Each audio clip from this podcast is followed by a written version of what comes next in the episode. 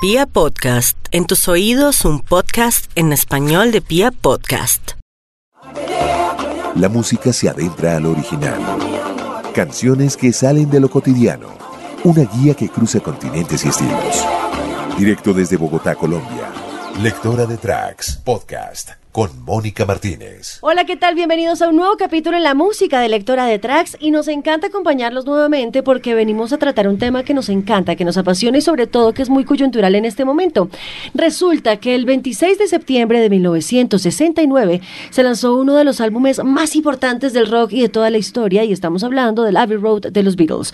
Por eso, para hablar de los Beatles tenía que haber invitado a alguien que supiera más de lo que encontraríamos en Wikipedia, en los libros, o que algún melómano o virómano nos dijera. Y es mi invitado de hoy, Luis Villa. Vamos a hacer nuestro segundo capítulo. Luis, bienvenido Lectora de Tracks. Hola Mónica, muchas gracias por la invitación, siempre agradecido contigo. Pues me encanta que nos acompañe nuevamente en este estudio que además hoy estamos transmitiendo desde piapodcast.com, estamos estrenando nuevo site, no solamente nos van a encontrar en Spotify, en Deezer, en Apple Music, sino también lo pueden hacer a través de www.piapodcast.com. Ahí ponen lectora de tracks y están todos los capítulos en la música. Pues Luis, eh, vamos a conmemorar eh, con la música, que como lo merece, esos 50 años del Abbey Road, ese álbum tan importante de los Beatles y aquí teniendo los vinilos y el vinilo, digamos, de Abbey Road en la mano, pues nos damos cuenta que es un disco que sin lugar a duda anunciaba una despedida. Sí, porque como muchos saben, eh, fue el último disco que ellos grabaron, pero el último en lanzarse fue el Eris B, que fue en el año siguiente, en 1970, y que lo produjo Phil Spector y no George Martin como siempre había sido eso es, otra, otra, historia. Ahorita estamos solo a hablar de Abbey Road. Sí, vamos a hablar de Abbey Road. Nos vamos a concentrar ahí.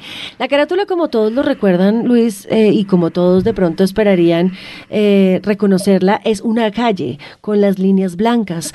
En, una cebra. Sí, en una cebra, sin lugar a duda, en, en Londres, ¿no? En donde, donde son ellos. Pero también una calle donde atrás de esta cebra hay muchos carros parqueados, hay árboles, hay edificios, sin lugar a dudas, una calle residencial de Inglaterra. Vemos de primer, eh, bueno, de primer, eh, ¿cómo se le podría decir? Como el dirigente de la fila a John Lennon, vestido de blanco. ¿Tiene algo especial ese, ese traje? No, ellos coincidencialmente estaban vestidos ese día así. Pero entonces ya cuando se hizo la polémica de la carátula decían que él, era, él era el sacerdote. Ah, y, tenemos que obviamente detenernos ahí aquí un segundo y es el tema de la polémica. Polémica, ¿por qué, Luis? Porque aquí detrás hay una teoría de conspiración muy importante eh, pero yo creo que la vamos a decir un poco más adelante porque ya hemos hablado demasiado y queremos que escuchen la primera canción que sin duda eh, todos conocemos, que fue muy importante, que sigue siendo muy importante y se trata de Come Together. Esta canción fue escrita por Lennon y McCartney, es una de las canciones que se le atribuye a los Beatles como una de las más versátiles, donde muestran un, un Beatles mucho más rockero, mucho más eh, estridente. Lennon siempre fue el rockero. McCartney era como el más apaciguado, el más romántico, pero entonces era la combinación perfecta de los dos. Y ahí pues que, que salieron tantos éxitos. Tenemos muchas cosas para contarles de la Abbey Road, así que les damos la bienvenida con Come Together a Lectora de Tracks Podcast, celebrando los 50 años del Abbey Road.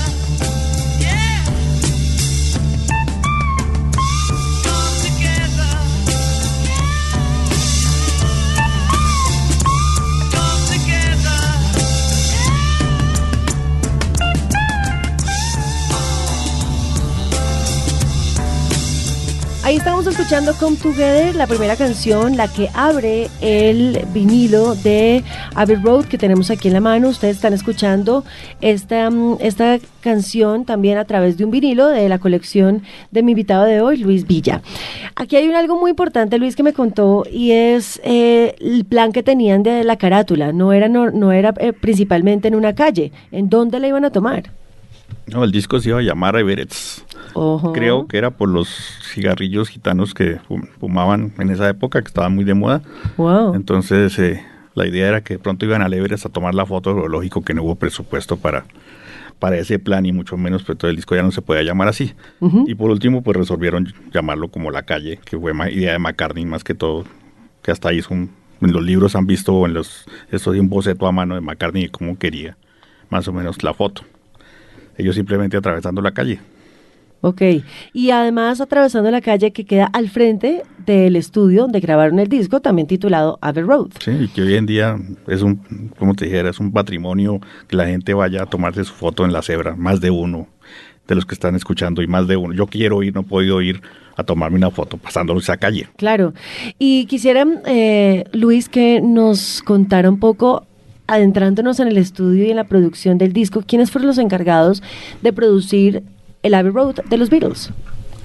Pues George Martin, ante todo, que, que precisamente McCartney llamó, lo llamó a decirle, vamos a grabar un disco, quiero que tú seas el productor, que ya George Martin había tenido unos encuentros, sobre todo con Lennon, de que él siempre era el que producía, entonces que Lennon aceptó que sí produjera el último disco. Mejor dicho, yo creo que en el fondo ellos sabían que iba a ser el último disco, por eso quisieron que George Martin lo dijera, con ayuda del recién fallecido Geoff Emerick, y también estaba, era un pollito, tenía creo que tenía 20 o 21 años, Alan Parsons, que después más tarde haría, produciría el, el Pink Floyd Dark Side of the Moon, que fue, y que es un icono también como este David Uy, Rowe. ese dato está buenísimo. O sea, primero Alan Parsons produjo el Abbey Road No, estuvo ahí de colaborador, pero ah, de colaborador. Pero, Pero- es decir, su, su primera apari- aparición en algo muy importante fue el Abbey Road de los Beatles.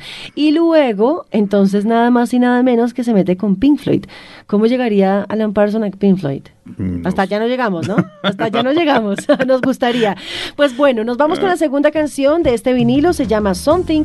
Los 50 años del Abbey Road incluido en este gran álbum. Something in the way she moves attracts me like no other lover. Something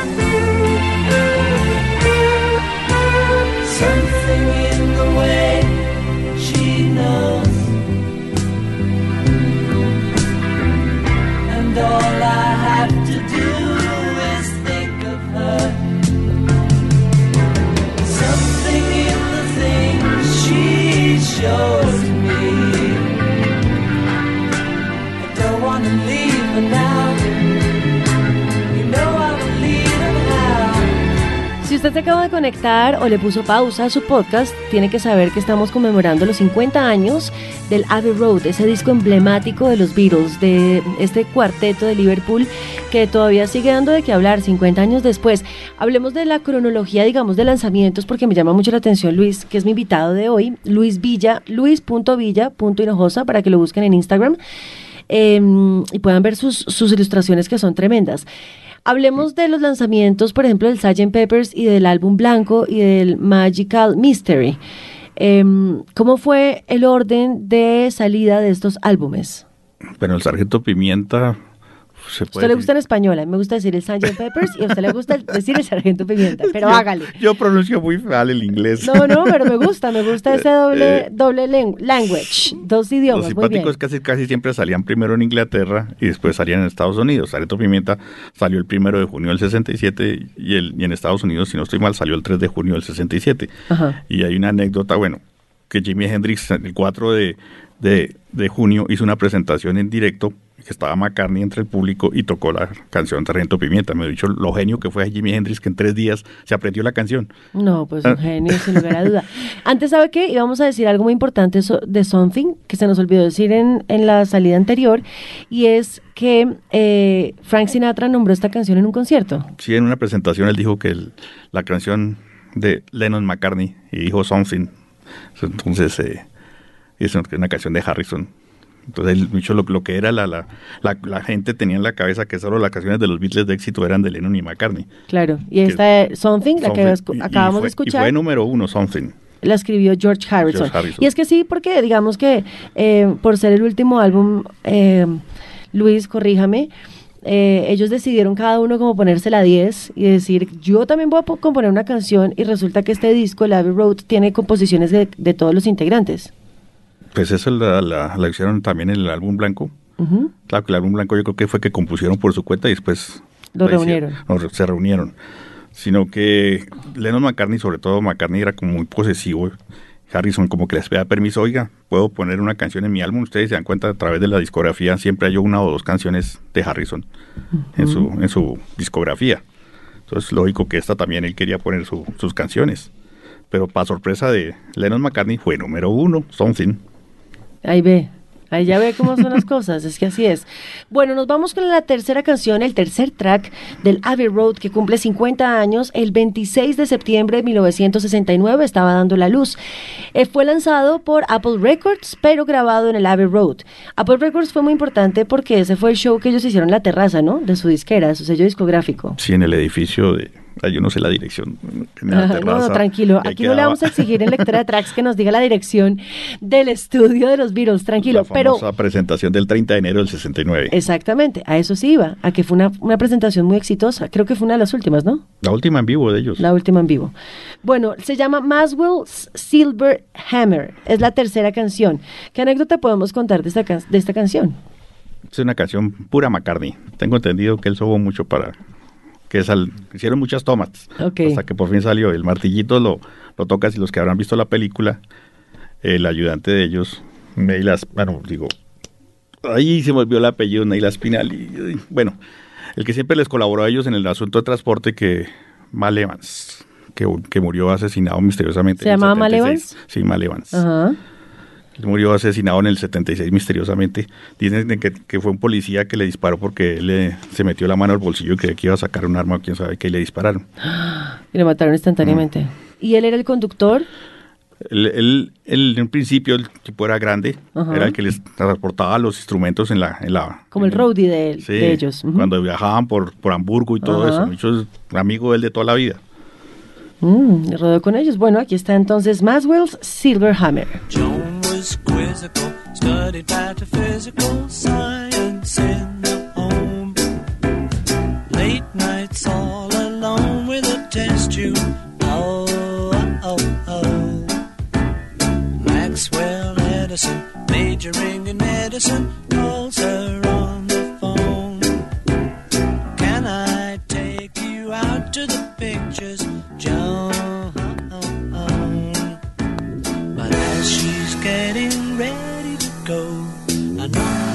on the door.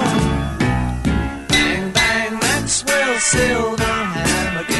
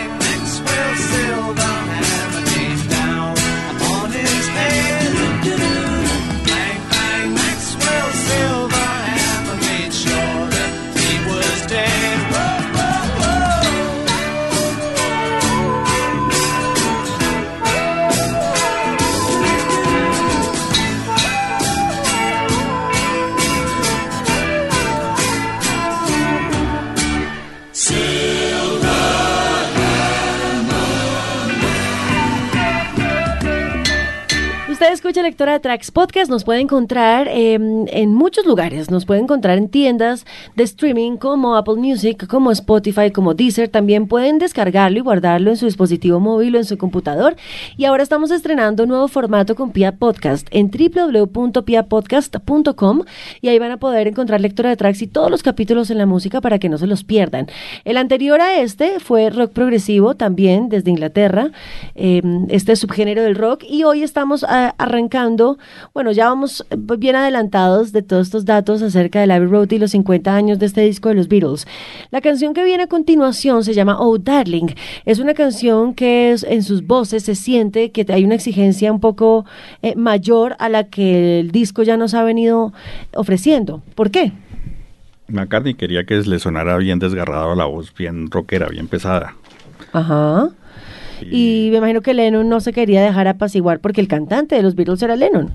No los dos, sino que Lennon le, él dijo una vez que le hubiera gustado haberla cantado, Ok. pero ganó el que la compuso. Personalmente, ¿usted le pondría a Darling de 1 a 10 cuánto? No es que me gustan todas. Ay, no, Luis, pero, pero desnaturalícese. O sea, desnúdese aquí en el estudio y cuéntenos de Bueno, 1 a 10 cuánto le daría. Bueno, no llega al 10, pero casi. Ok. ¿Esta es una canción de un 9? Sí, Bueno, yo creo que yo sí le daría un 10, ¿sabe? Porque a mí sí me parece que es muy importante el tema vocal. Yo siendo cantante, imagínense cómo no le voy a dar el mérito a esas voces desgarradoras. Aquí está Oh Darling, incluida en el Abbey Road, 50 años de los Beatles. Oh,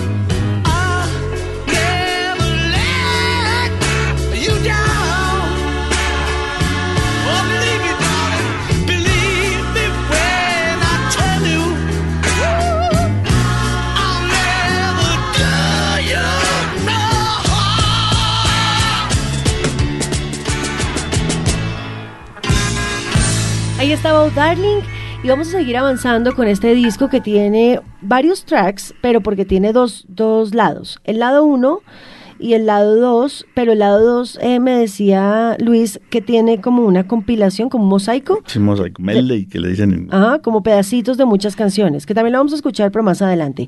La que sigue, un, dos, tres, la, la quinta es Octopus Garden. Como les contábamos anteriormente, este fue el disco en que los Beatles, los cuatro, decidieron componer y como meterle toda la fuerza al disco.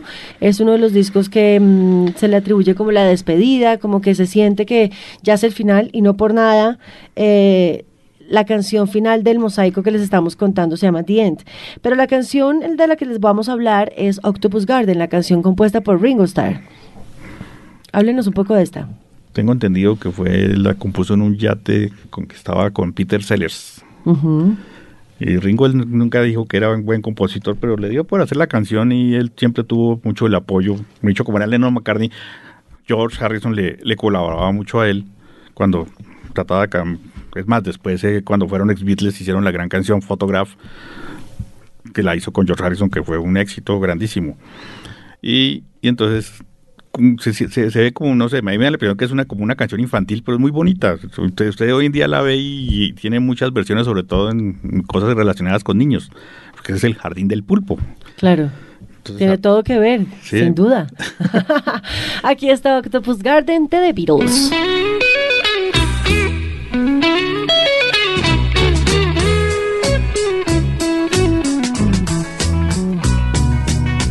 I'd like to be sea in an octopus's garden in the shade. He'd let us in, knows where we've been in his octopus's garden in the shade. I'd ask my friends to come and see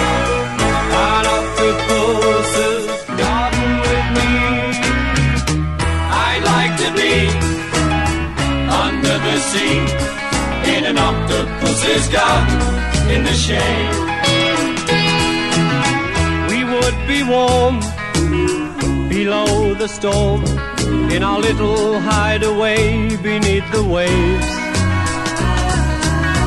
Resting our head on the seabed in an octopus's garden near a cave. Sing and dance around because we know we can't be found. I'd like to be under the sea in an octopus's garden in the shade.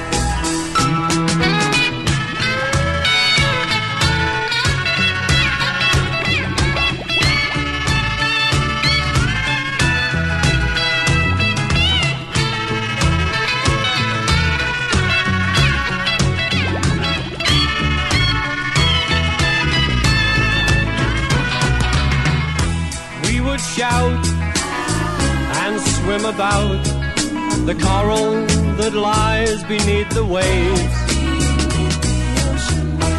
Oh, what joy for every girl and boy, knowing they're happy and they're safe.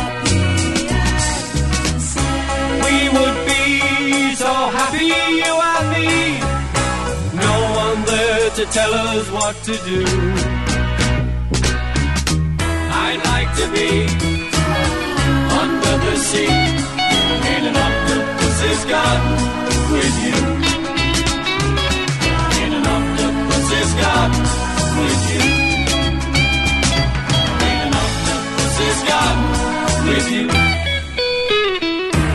El Abbey Road de los Beatles eh, tiene varias cosas, Luis, que a mi parecer son o planeadas, muy bien planeadas, o en verdad hay algo a lo que la gente le dice teoría de conspiración.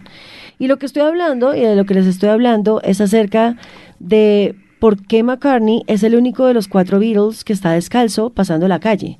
¿Por qué McCartney es el único que tiene un cigarrillo en la mano Y apagado. y apagado?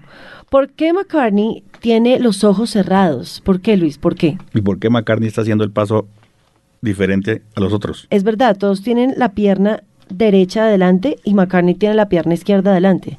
¿Por qué, Luis? ¿Por qué? Según dicen, que estaba muerto. Eso es lo que dicen. Imagínense eso, pues a partir de entonces de este álbum empieza a rodar una teoría de conspiración muy fuerte. ¿Cómo supuestamente fue muerto McCartney? En noviembre del 66 supuestamente tuvo una pelea precisamente con Lennon, cuando estaban haciendo Peppo Bike y entonces se fue en su Aston Martin y sufrió un accidente unos kilómetros más adelante. Entonces unos dicen que murió y otros dicen que no. ¿Y usted qué cree? No lo sé. es que yo le digo algo, vea, bien, o sea, bien hecho que sí les quedó la, la lección del, del Beatle que ahora nos acompaña, del McCartney que nos acompaña, porque físicamente se parece. Es bien raro que hayan encontrado también una persona que interprete el bajo de la manera como lo interpreta eh, McCartney, porque es zurdo. Entonces, pues digamos que no hay tantos instrumentistas que interpreten con su mano izquierda. Pero también me parece que todas estas señales que no solamente aparecen en Abbey Road, sino que más adelante empiezan a destaparse en otros discos, por ejemplo como el Sgt. Peppers, pues que cuadren tanto. Pero Sgt. Peppers fue una polémica cuando recién salió porque fue cuando los Beatles dejaron de presentarse en vivo.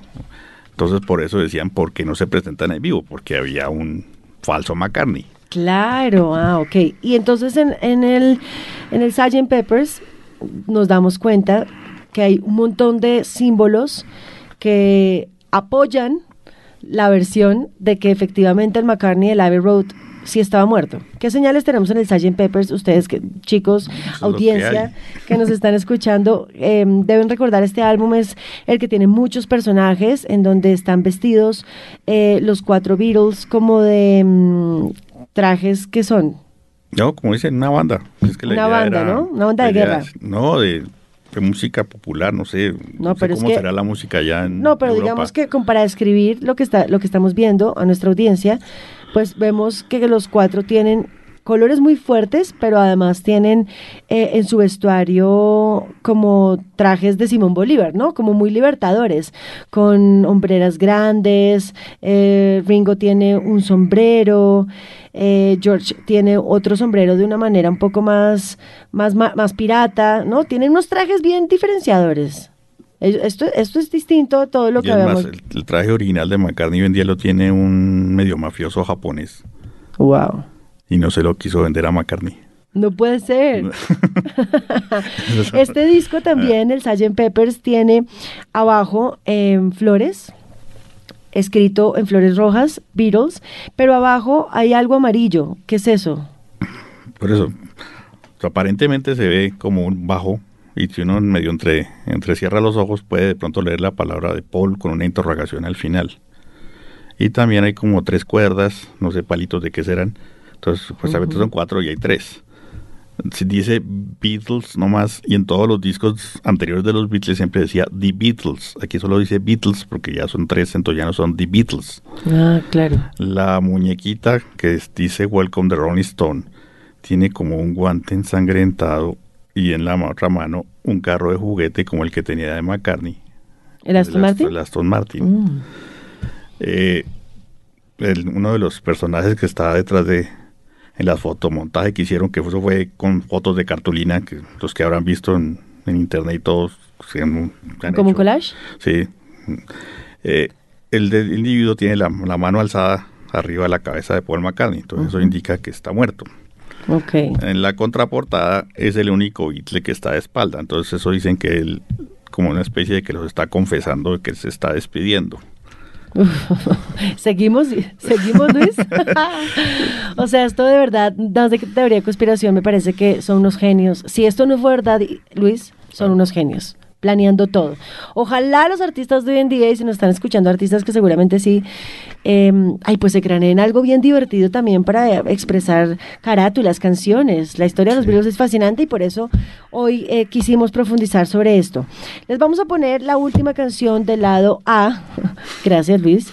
Eh, se llama I Want You y eh, tiene un nombre al lado, se llama She's So Heavy. Esta canción fue escrita por cuál Beatle? No, esa sí fue Lennon ah. McCartney, claro. Lennon McCartney. Lennon McCartney. Y es un riff muy pesado que a mí me encanta. Me encanta y sobre todo también me encanta cómo termina. De un momento a otro dejó de sonar. I Want You de los Beatles, 50 años de la Abbey Road. I want you. I want you so.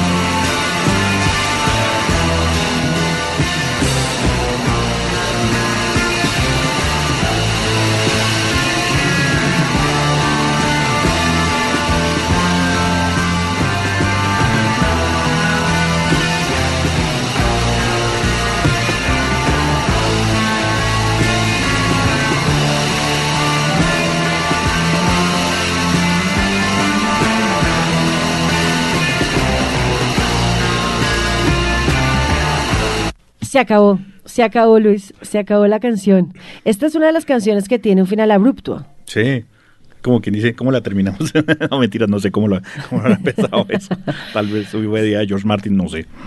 Después de I Want You, siguen dos canciones más que, se, que aparecen en el lado 2 de este disco, que es Here Comes the Sun y Because. Y de ahí para adelante, el mosaico, que ya más adelante les vamos a contar. ¿Qué podemos hablar y qué podemos contarles a nuestra audiencia sobre Here Comes the Sun y Because? Bueno, Here Comes the Sun es la segunda canción de George Harrison. Tengo entendido que la compuso en el jardín de Eric Clapton, un día soleado. Y ha sido una canción también muy, como muchas versiones, se ha usado en muchas películas de cine. la versión, a mí personalmente la versión que él cantó en Bangladesh en el 71 me encanta, solo acústica. Y canción Harrison. Y después pues, seguiría Because, que tengo entendido que es como basándose en una tonada de Bach al revés. Y jugaron un juego vocal que me fascina de los tres Beatles, tratando de hacer una armonía muy, muy suave, muy, muy clásica, muy sutil. Y no, esto es, es que este disco es muy bueno todo. Le voy a proponer algo. A ver, ¿usted qué me dice? ¿No le hubiera gustado, o no, no le voy a entrar con negación, ¿le hubiera gustado presentar canciones en la radio de los Beatles? ¿A quién no? Bueno, es su oportunidad. Entonces presente Here Comes the Sun y presente Para- Because en Lectora de Tracks Podcast. Es un honor para mí presentar estas dos canciones de este fabuloso álbum que nos marcó hace 50 años. Here Comes the Sun de George Harrison y Because de Lennon McCartney. Here comes the sun. Here comes the sun.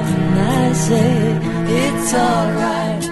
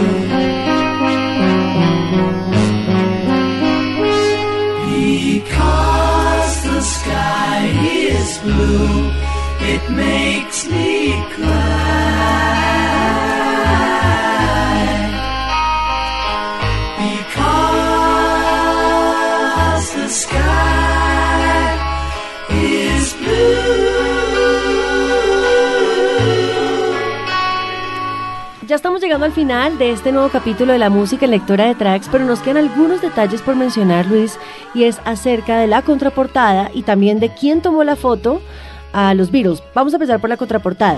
Vemos que hay como una sombra de una mujer pasando. Sí, que fue accidental esa, esa foto y a McCartney fue lo que le gustó que quedara esa silueta ahí borrosa pasando. Como con falda azul. Sí. Una La chica muy minifal- La coqueta. minifalda que estaba en esa época muy de moda. Claro. También hay una pared, em, pero está intervenida. ¿Sí? Sí, que hicieron dos, dos fotos. Ok. Originalmente solamente decía Ivy Road con esa especie de baldocines y tomaron la foto. Y después más adelante hicieron con Beatles. Y entonces, eh, si notan, la letra S está como portillada, como quebrada. Entonces yo creo que es como un mensaje diciendo hasta aquí llegaron los Beatles, se acabaron los Beatles por el, el mensaje de la S rota. Y al lado, con las sombras de las hojas, se da la sensación de que hay como una calavera al estilo pirata. Si se concentran bien en el disco, ven que hay como los dos auricul- auriculares y, la, y el nasal. Y se ve la, la calavera.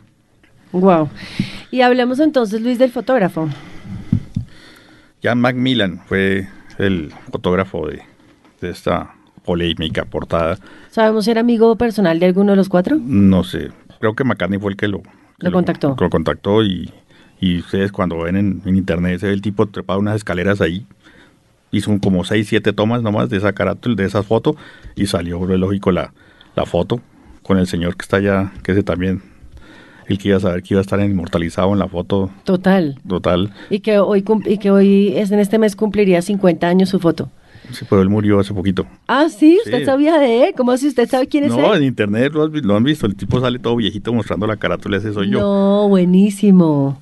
Claro, toda una... Y al lado está, pues, está el este de la policía para, para poder tracar un poquito el tráfico para que no pasaran mientras estaban tomando esas fotos. Creo que no fueron más de 15 minutos que se pudo hacer esa cosa.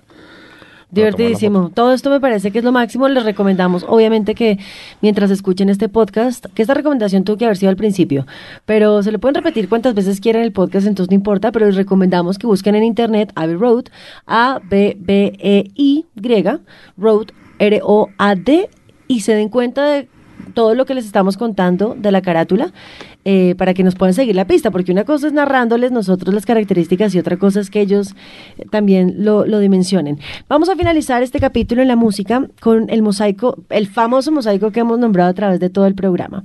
Hay una, dos, tres, Se- cuatro. llega- Se divide en dos el mosaico, qué pena. Ah, ok. Mónica. No, no, no. Ah. ¿Cómo es la cosa? Eh, Seguidas hasta Politeman. Ok. Y después es otro también, otro mosaico de... Ella entró a través de la ventana del baño. Yo lo digo en español porque el inglés mío es muy mal. She came in through the bedroom window. Ajá. O sea, los- lo que viene es un mosaico de You never give me your money. Después Song King. Después Mean Mr. Mustard. Después Politan Pam. Hasta ahí el primer mosaico. Y el segundo mosaico arrancará en She came in through the bedroom window. Golden slumbers. Carry That Weight y The End. ¿Así es? Y lo simpático es que en el disco, en el gringo, sí hubo una oportunidad que hay una canción de un lapso de como de 5 o 10 segundos que suena El Majestic, que esa iba a estar dentro del mosaico, pero no, no lograron meterla, pero los productores la pusieron. Ok, interesantísimo. Así que aquí vamos con los mosaicos incluidos en el Abbey Road, 50 años de los Beatles. You only give me your funny paper, and in the middle of negotiations.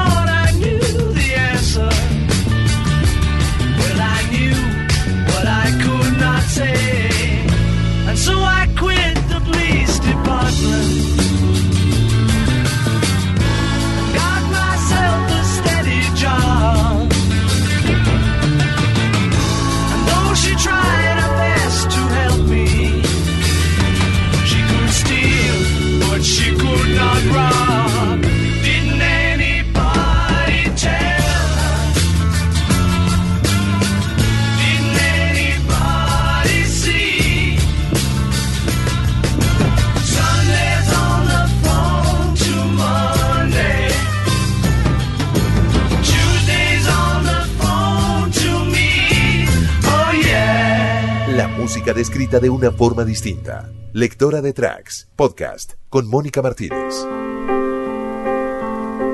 Once there was a way to get back homeward.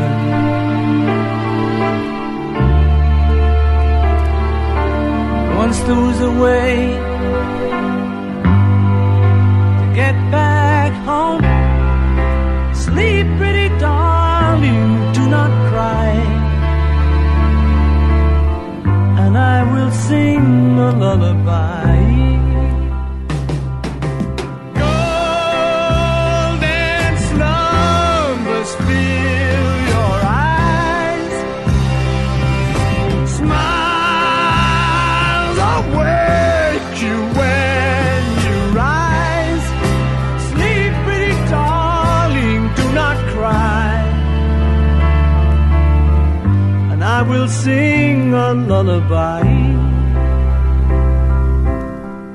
there was a way to get back homeward.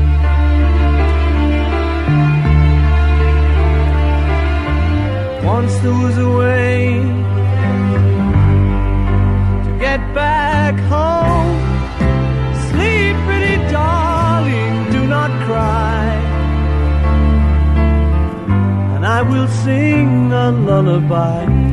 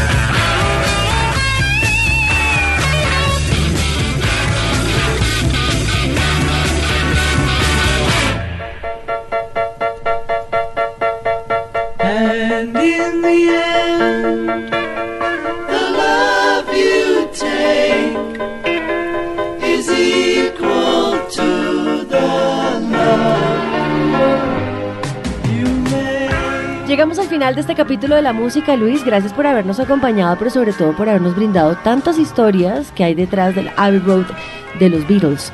Estamos conmemorándolos y vamos a celebrar. Nosotros dos nos montamos un evento aquí en Bogotá. Si usted está en otro país y nos escucha, y esto además que sea temporal, porque quién sabe cuándo nos escuchen, pues conmemoramos con cinco artistas colombianos un tributo y también sin duda pues exponiendo las 16 obras eh, de Luis eh, en este lugar conmemoramos los 50 años de Abbey Road por ser el disco muy importante, pero quiero antes de despedirnos que nos cuente cuáles fueron esos eh, retratos y cuáles son esas 16 obras que hizo, por qué las eligió.